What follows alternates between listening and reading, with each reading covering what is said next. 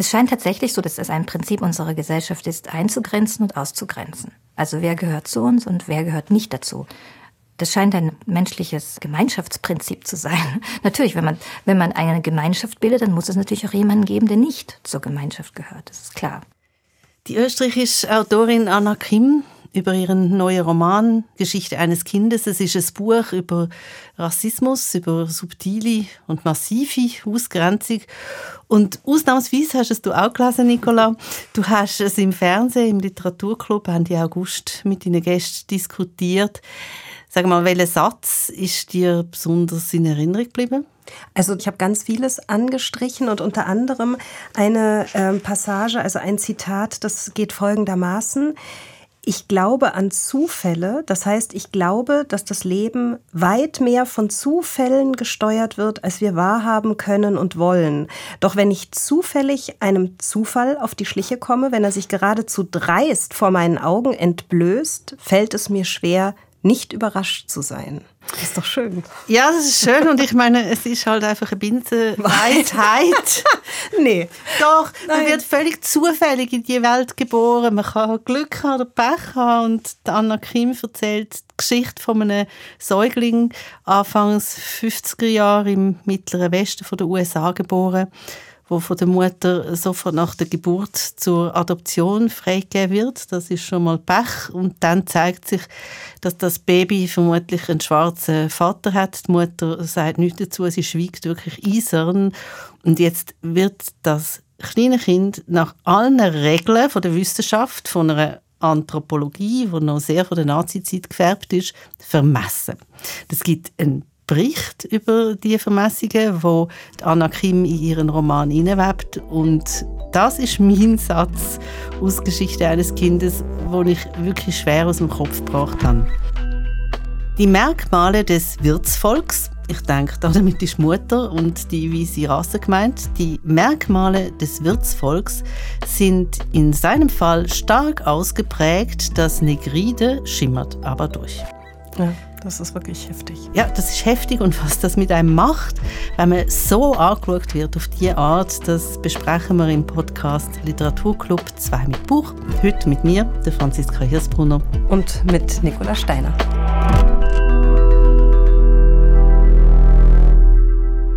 Anna Kim beschreibt in Geschichte eines Kindes Ausgrenzung als eine Art System. Sie hat mir erzählt, als ich mit ihr geredet habe, dass das etwas sei, wo alle ihre Romanfiguren verbindet. Das ist wie, ich weiß nicht, das Wetter, etwas, wo sie nichts dagegen machen können und wo sie sich irgendwie damit abfinden müssen.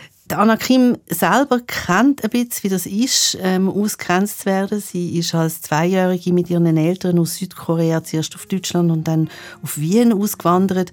Und sie ist sich gewöhnt, dass sie dauernd irgendwelche Bemerkungen hört zur Art und Weise, wie sie aussieht. Ja, weil sie eben asiatisch ausschaut, aber Österreicherin ist. Genau. Mhm. Der neue Roman von der Anna Kim, Geschichte eines Kindes, der spielt in zwei Zeiten, aber am gleichen Ort, in einer kleinen Stadt in den USA. Ähm, einerseits in den 50er Jahren, dort, wo eben das Baby vermessen wird, und andererseits dann in der Gegenwart, wo eine junge österreichische Schriftstellerin den Ort aufsucht, weil sie ein Stipendium hat. Wie ist dir das so vorgekommen, dass man da zwei verschiedene Zeiten hat im gleichen Buch, also eigentlich zwei Schauplätze, die genau gleich wichtig sind?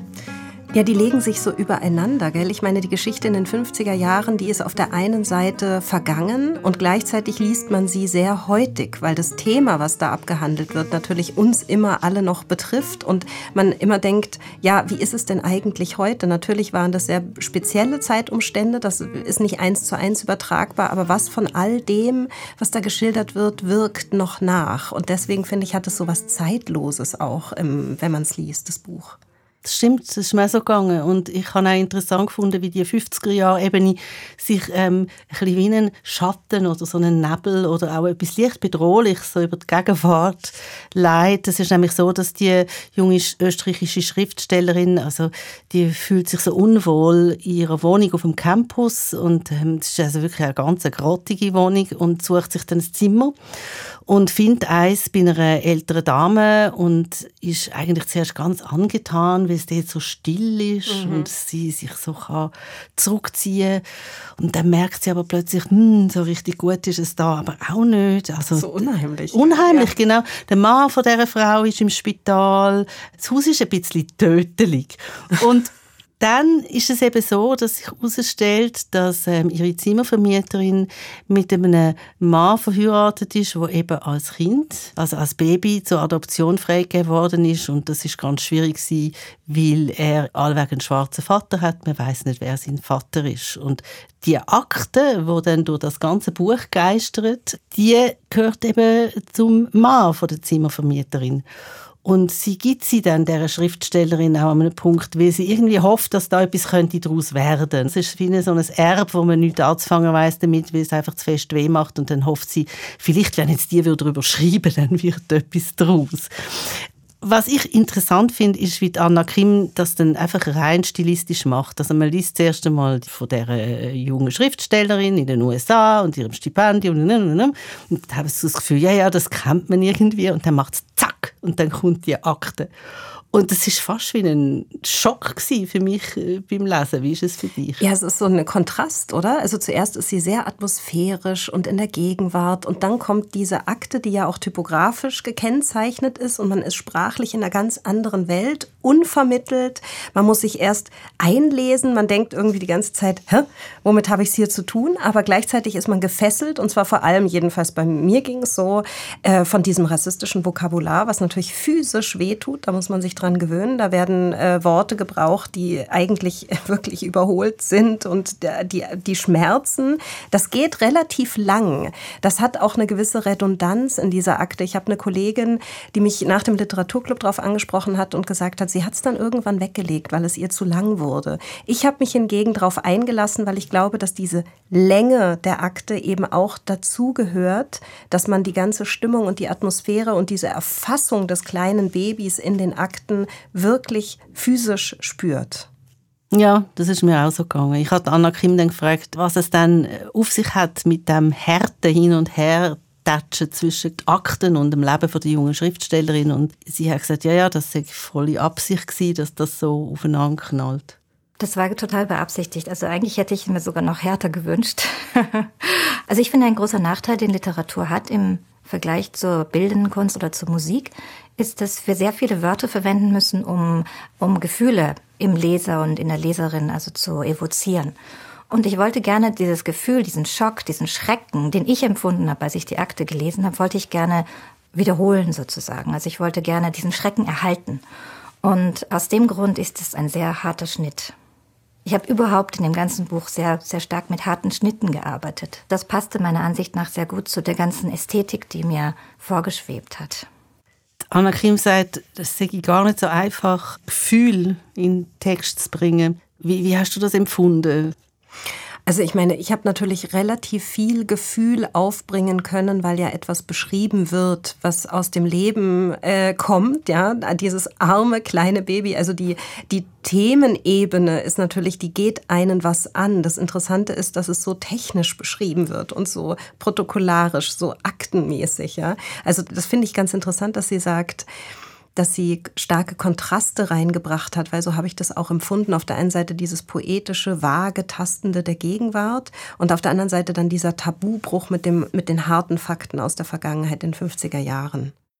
Wie ist sie auf die Akte gekommen? Das habe ich sie müssen fragen. Also das ist eine reale Akte, die sie dann umgeschrieben hat und sie hat mir erzählt, ihren Mann käme eben aus Green Bay, also aus dem Ort, wo das Buch spielt und dass er teils auch afroamerikanischer Herkunft sei und dass ihm die Akten in die Finger gekommen sei irgendwann einmal und dass er sie dann an sie weitergeben hätte und denkt hätte, das könnte etwas sein für sie. Und mich hat es dann Wunder genommen, wie das war, die zu lesen. Als ich sie gelesen habe, war ich ähm, einerseits extrem schockiert. Also ich habe mich geärgert, ich war schockiert, ich war entsetzt, weil ähm, diese Beschreibungen des Aussehens des Säuglings, also die habe ich mir nicht ausgedacht. Also die sind tatsächlich in dieser Form in der Akte vorhanden. Auch das Vokabular ist natürlich extrem rassistisch. Und diese Beschreibungen, und das war vielleicht auch der Auslöser dafür, warum ich überhaupt diesen Roman schreiben wollte, diese Beschreibungen haben mich an meine Kindheit erinnert. Also ich bin ja auch mit ähnlichen Beschreibungen aufgewachsen. Mich hat das auch schockiert, obwohl mich die Beschreibungen der Akte im Buch überhaupt nicht an meine Kindheit erinnert haben. Aber ich kann sagen, das überträgt sich, dass also diese, diese, dieser Schock der, der rassistischen Sprache, die man wirklich nicht mehr gewohnt ist. Und man will das Buch die ganze Zeit eigentlich aus der Hand legen. Ich habe auch wahnsinnige Mühe gehabt, was zu zitieren, weil man das alles nicht zitieren will. Ja, und auch nicht mehr zitieren darf. Oder? Man darf ja all die Wörter nicht mehr brauchen, die in diesen Akten notiert sind und die so selbstverständlich sind.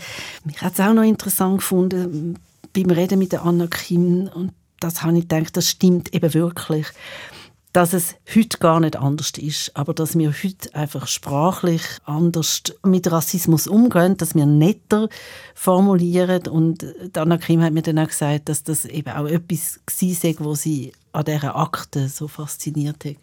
Ich fand die Akte auch extrem inspirierend. Also inhaltlich und sprachlich. Also sie hat sofort meine Vorstellungskraft, meine Fantasie auch angekurbelt.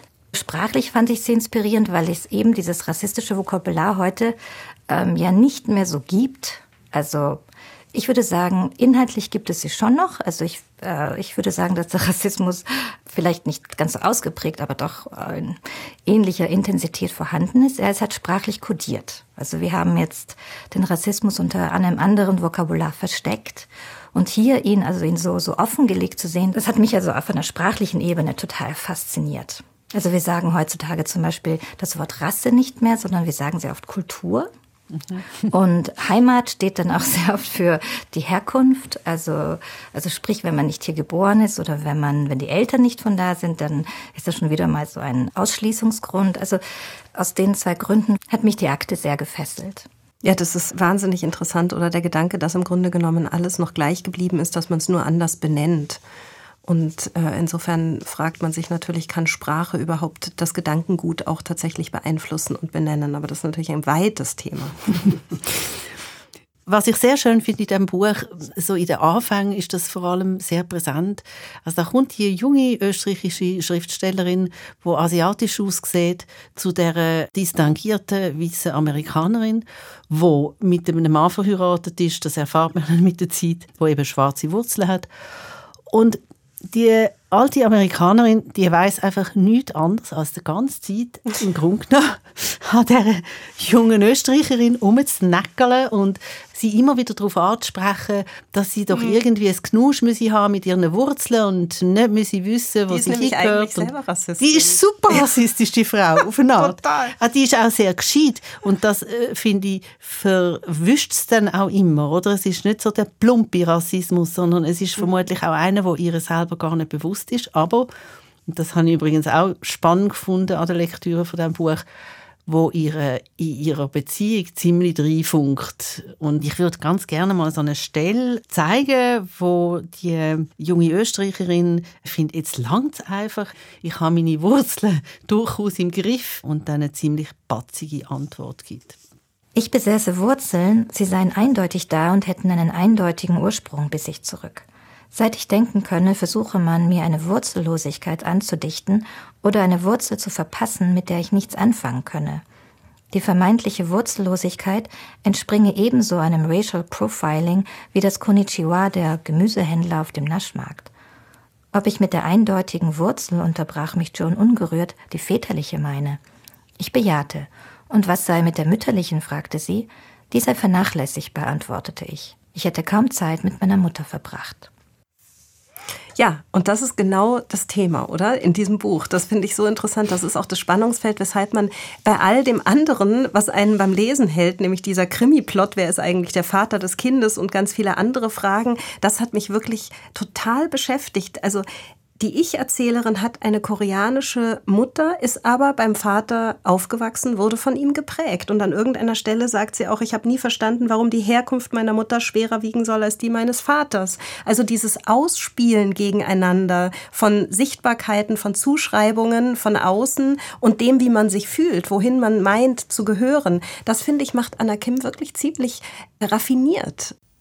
Und in der Akte zum Baby, wo zur Adoption freigegeben werden aber im Verdacht steht, einen schwarzen Vater zu haben, wird das Ausspielen finde ich total auf die Spitze getrieben. Man macht sogar einen IQ-Test mit dem Säugling und der IQ ist hoch, aber die Sozialarbeiterin stellt dann rassistisch fest, dass er sinkt aufs Maß, wie es bei den Schwarzen üblich ist.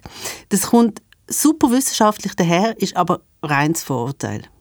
Ja, und das ist wissenschaftlich inzwischen überhaupt nicht mehr begründbar, oder? Also, dass äh, diese ganzen Unterschiede, die da gemacht werden, dass man den Kopf vermisst, dass man die Nase vermisst, dass man die Haut, den Hautton ständig überprüft, das ist wirklich sowas von vorbei. Mit der modernen Anthropologie sind im Grunde genommen die, also der Begriff von Rasse hat keine wissenschaftliche Grundlage mehr und auch die biologischen Unterschiede sind spätestens eben mit der modernen Anthropologie komplett überholt, ja? Also, das ist ein Weltbild, ein Menschenbild wirklich aus einer Zeit, die vorbei ist. Und trotzdem, und das finde ich so interessant, gibt es ja einen Zusammenhang zwischen Aussehen und Zuschreibungen. Also das lässt sich einfach nicht negieren.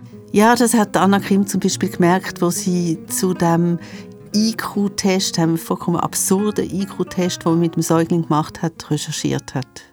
Ich habe das mit dem IQ-Test habe ich tatsächlich dann auch recherchiert, weil ich konnte mir das überhaupt nicht vorstellen. Ich fand es eben genauso absurd. Also wie man da irgendetwas messen kann, das war mir vollkommen schleierhaft. Und ähm, habe dann irgendwann herausgefunden, dass es tatsächlich ging um, um Reaktionen des Säuglings auf bestimmte Stimulationen. Also das ist so ein, so ein psychologischer Test, dass man daraus Intelligenz abgeleitet hat. Das kann ich nach wie vor nicht nachvollziehen. Ich konnte es dann auch nicht in dieser Genauigkeit recherchieren, wie ich gerne recherchiert hätte. Aber es ist ja auch die Zeit, die 50er ist ja auch die Zeit in den USA, wo man versucht hat, immer mehr Daten zu sammeln, also wo die Naturwissenschaften generell auf ihren Datenreichtum hin auch untersucht wurden und Daten geschaffen wurden, also auch Menschen zu Daten gemacht wurden. Das ist ja genau diese Zeit. Also das macht daher auch Sinn, dass sie damals gedacht haben, ja, wir können also die Intelligenz von jedem menschlichen Wesen messen. Also solche Sachen habe ich dann übernommen. Und dann also so grobe Züge der, der Akte habe ich auch übernommen. Aber ich habe generell, bin ich dann schon von dem Bericht, also von der Akte abgewichen, weil ich äh, die Akte natürlich auch verwendet habe. Also ich wollte sie ja verwenden, um eine Geschichte zu erzählen. Also ich bin dann auch sprachlich zum Beispiel, wird man dann feststellen, wenn man das liest, dass die Sprache auch immer emotionaler wird, dass die Sozialarbeiterin sich immer mehr in die Geschichte einschreibt. Ja, das stimmt. Diese Sozialarbeiterin, die die Akte erstellt, die wird immer sichtbarer und die ist ja am Schluss fast manisch in ihrem Wunsch, in ihrem Willen herausfinden zu wollen, wer denn jetzt eigentlich der Vater dieses Kindes ist. Ja? Also sie wird immer greifbarer. Also man, man denkt, die spinnt einfach und das ist ja grauenvoll. Ja, man fragt sich die ganze Zeit. Ja, was, was ist auch los mit der? Aber auf eine Art hat mich das auch sehr beeindruckt, die Werf. Und mir ist auch eingefallen, dass ich ja eigentlich recht viel Bericht in dieser Art kenne. Also sobald historische Ungerechtigkeit aufgeschafft wird, kommen ja auch die Berichte führen. Also in der Schweiz kann man zum Beispiel die Berichte von den Kindern der Landstraße lesen. Bis 1973 hat man fahrende Kind weggenommen, weil, Zitat, das minderwertige Erbgut asozialer hätte ausgegrenzt werden. Grässlich. Man hat die Kinder natürlich ausgenutzt. Man hat sie nicht nur ausgrenzt, sie müssen schaffen und so weiter. Unsere Produzentin hat mir ein Buch von so einem Kind empfohlen. Das ist für mich eine große Entdeckung. Es liest sich eigentlich ganz ähnlich, was jetzt den Berichtsteil betrifft, wie äh, der Roman von der Anna Kim. Es ist von der Evelina Kottmann, Kreuz Teufels Luder heißt's. Und Evelina Kottmann, wo äh, wirklich Schicksal erlebt hat von so einem Kind, wo kaserniert worden ist, ähm, hat in ihrem Lebensbericht auch ganz viele Notizen von der Nonnen aufgenommen, wo jahrelang Gewalt über sie gehabt hat, wo zum Beispiel sie auch mit Neuroleptika abgefüllt hat. Die schreibt, ich zitiere jetzt ganz ein bisschen, bringt die ganze Zeit nicht viel. Die Neuroleptika muss erhöhen. Zum Glück denkt sie, diese Pillen seien gegen ihr Ekzem. Oh, Wahnsinn. Aber das sind echte Berichte. Das, das sind, sind echte Genau, das sind Akten. Und das andere bei Anna Kim ist ja quasi fiktionalisiert nochmal. Ja, aber der Wahnsinn ist der gleich. Da geraten Menschen in ein Gefängnis, weil sie nicht mehr aus dem rauskommen, was man in ihnen sehen will. Aber es ist ja im Grunde genommen entspricht es fast auch ein bisschen dem ganzen äh, Setting bei Anna Kim, weil ja. auch da werden ja die Menschen in Korsetts gedrängt und zwar auf ganz vielfältige Art und Weise. Nicht nur der Junge, der vermessen wird, sondern auch seine Mutter, ja, die wird auch von diesen Aktivitäten der Sozialarbeiterin ständig bedrängt. Die will sie immer ein, wie in einem Spinnennetz, einfangen und, äh, und bringt sie richtig in, ein, in Bedrängnis, ja. Anna Kim hat mir erzählt, dass das offenbar in der Realität genauso war. Ähm, die Mutter von dem kleinen Baby, die ist noch sehr sehr jung gewesen. Das Kind äh, ist ähm, aus einem Flirt vermutlich entstanden mit einem schwarzen Musiker. Sie hat in einer Kleinstadt gelebt, wo es nur Weisse hat. Sie hätte das Kind aus also auf keine Art und Weise können haben. Das wäre einfach nicht gegangen und dass sie es dann quasi nicht einmal angeschaut hat, das irritiert zwar total, aber es ist ja vielleicht sogar gescheit gewesen, keine Beziehung zu dem Kind aufzubauen. Es ist einfach total ambivalent. Das finde ich einen ganz wichtigen ähm, Aspekt dieses Buches, ja, der Ambivalenz. Also auf den ersten Blick sind die Mütter, die in diesem Buch auftauchen wirklich schreckliche Mütter, schlimme Mütter, ja. Aber wenn man sich dann mal ein bisschen hineinversetzt, wenn man mal die Perspektive wechselt und in die Mütter quasi, in die Position der Mütter sich hineinversetzt, dann ist man ihnen doch viel näher und auch ihren Beweggründen und ihren Motiven. Also das ist etwas, was mich total fasziniert hat an dem Buch. Ja, und ich finde sogar, auch da drin liegt eine Facette, die etwas über Rassismus erzählt. Es geht ja im Zusammenhang Mutter-Kind auch um Trennung und, und Verbundenheit und ohne Verbundenheit, denke ich, ist Rassismus gut möglich, aber wenn Verbundenheit da wäre, wäre ja nicht möglich. Aber es geht eben nicht nur um Rassismus, sondern es geht ja auch um Zugehörigkeit. Also ja. auch mit den Müttern oder Identität und Herkunft und Zugehörigkeit und ausgeschlossen werden und von der Gesellschaft ausgeschlossen werden. Aber was ist es denn eigentlich, welcher Aspekt ist es, der dich besonders an dem Text beschäftigt hat, Franziska? Also ich glaube, das kann ich ganz klar sagen, das ist die ewige Wiederkehr und gleichzeitig für mich die ewige Unverständlichkeit von Rassismus. Ich kann es eigentlich nicht begreifen, dass es das gibt, obwohl ich das sicher auch bin, aber dass, dass das so greift und dass man da nie einen Keil dazwischen bringt und mich hat, also ich habe mich dann auf die Suche gemacht, ob ich jemanden finde, der mir da etwas könnte dazu sagen könnte und bin auf die Online-Zeitschrift Tangram von der Eidgenössischen Kommission gegen Rassismus gestoßen, die ich sehr kann empfehlen. Ich stelle den Link in die Show Notes. Das mache ich übrigens auch. Das habe ich vorher noch vergessen zu sagen zu dem Buch von der Evelina Kottmann, Kreuz Teufelsluder. Also, ich bin auf einen Artikel gestoßen vom Sozialpsychologen Pascal Wagner-Ecker. Der hat mir dann geschrieben, also sie ist Schuldeutsch, das lange nicht für ein Interview. Ich habe gedacht, der redet Deutsch. Und darum fasse ich den Artikel jetzt einfach in drei äh, Punkte zusammen, die mich jetzt besonders beschäftigt haben. Also, der Pascal Wagner-Ecker schreibt, Rassismus beruhe in erster Linie auf dem psychologischen Prozess von der Kategorisierung. Und das ist ein Prozess, der finde ich wirklich in allen Lebensbereichen statt. Äh, wenn jetzt unser Hirn ähm, darauf ausgerichtet wäre, jeden Grashalm einzeln zu analysieren, wenn wir jetzt nicht würden zusammenraffen, gutes Gras, schlechtes Gras, dann ähm, wäre die Menschheit längstens ausgestorben. Und zweitens, das ist vielleicht ein bisschen weniger entlastend für uns alle, dass wir halt fortwährend soziale Stereotype brauchen. Dass wir konstruieren, dass wir Vorurteile aufbauen, ähm, was dann zu diesen Verheerungen führt, die Anna Kim in ihrem Buch ja auch beschreibt. Und drittens, und das kann man selber überprüfen in einem Test von der Harvard-Universität, den habe ich auch in die Show Notes gestellt, niemand ist gegen Rassismus gefeit, nicht einmal Menschen, die sich für antirassistisch haltet. Das glaube ich sofort, das merke ich auch immer. Ich denke immer, ich sei antirassistisch und dann denke ich mir, naja, wie oft meine Tochter zu mir sagt, du Rassistin.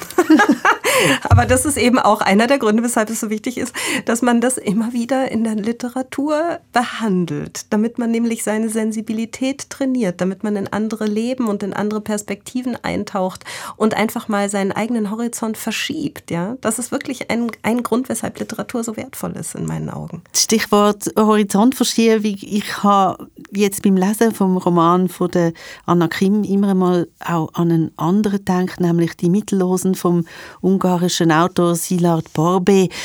Das ist ein anderer Schauplatz, ein ungarisches Dorf in den 60er, 70er Jahren, aber es geht eigentlich um etwas sehr Ähnliches. Es geht um ein Kind, das mit seinen verstörten Eltern nach dem Krieg in das Dorf kommt. Es weiß nicht, woher seine Eltern kommen. Sind sie jüdisch, sind es Fahrende? Die Familie gehört sicher nicht in das Dorf und sie wird brutalstens ausgrenzt. Ja, also das ist natürlich, ich habe das Buch auch gelesen, das ist ein super tolles Buch, auch sehr erschütternd, aber da geht es ja in dem Sinne um soziale Ungerechtigkeit und um Klasse, da geht es ja auch um Armut, also das ist eine doppelte Ausgrenzung, da ist wie noch eine Ebene mehr eingewoben. Ja, wobei mir Anna Kim gesagt hat, sie finde eben, dass sich genau die Fragen oder nach sozialer Ungerechtigkeit, nach Ökonomie, nach Klasse und so weiter, dass sich die heutzutage auch ein bisschen verbergen hinter dem Rassismus. Also mhm. man grenzt dann Menschen rassistisch aus, aber eigentlich versteckt man da damit nur, dass man ihnen nicht die gleichen Mittel zukommen lässt wie eben anderen. Aber das ist interessant, weil verstecken tut sie ja eigentlich ihre Hauptfigur, eine ihrer Hauptfiguren. Also man fragt sich ja die ganze Zeit, was ist eigentlich die Hauptfigur im Buch? Und eine der Hauptfiguren ist dieser Danny und den versteckt sie ja insofern auch, als alle immer über diesen Danny reden, aber er selbst kommt nie zu Wort. Das ist ja auch ein Ausschlussprinzip. Ja, und ich denke, es unbewusstes Ausschlussprinzip. Ich glaube nicht, dass ähm, Danny seine Frau merkt, wie sie ihren Mann die ganze Zeit bespricht, so dass dann die junge österreichische Schriftstellerin Franziska alles über den Danny weiß, ohne